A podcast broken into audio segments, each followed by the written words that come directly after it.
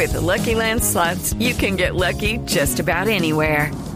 This is your captain speaking. Uh, we've got clear runway and the weather's fine, but we're just going to circle up here a while and uh, get lucky.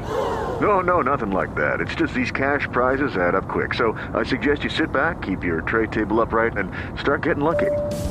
Play for free at LuckyLandSlots.com. Are you feeling lucky? No purchase necessary. Void where prohibited by law. 18 plus terms and conditions apply. See website for details. 9 de la noche, 36 minutos. Las noticias, las más importantes a esta hora en Blue Radio. El exgobernador de Cundinamarca, Álvaro Cruz, aceptó cargos por tres delitos en el proceso que se le adelanta por el carrusel de la contratación en Bogotá. María Camila Orozco.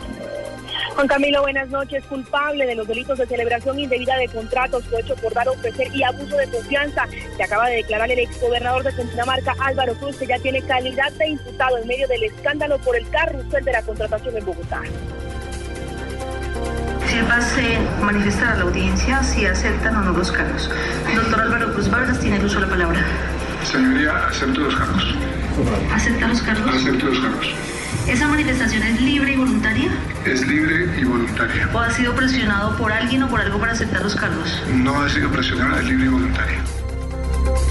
En la audiencia que continúa aquí en los lados de Palo Quemado, mientras Cruz se declaró inocente en otros hechos por presuntos sobornos relacionados con el carrusel de contratos, el procurador judicial Hernán Jovel Muñoz, imputado por los delitos de cohecho por dar u ofrecer y enriquecimiento ilícito, por presuntamente haber recibido en manos del exmandatario dos mil millones de pesos para incluir en su investigación, se declaró inocente. Al procurador al momento de la captura le incautaron una camioneta Audi en la que se movilizaba y la fiscalía asegura que también adquirió con los dos mil millones de pesos un vehículo sedán y un Mini Cooper. La Fiscalía adelanta a esta hora operativos de allanamiento y registro a los bienes del ex gobernador de un apartamento en el sector de Santa Bárbara, en Bogotá, y 50% de los locales comerciales en el centro de la capital del país. La mitad porque los bienes son compartidos con su esposa, que también deberá responder penalmente por estos hechos. María Camila Orozco, Blue Radio.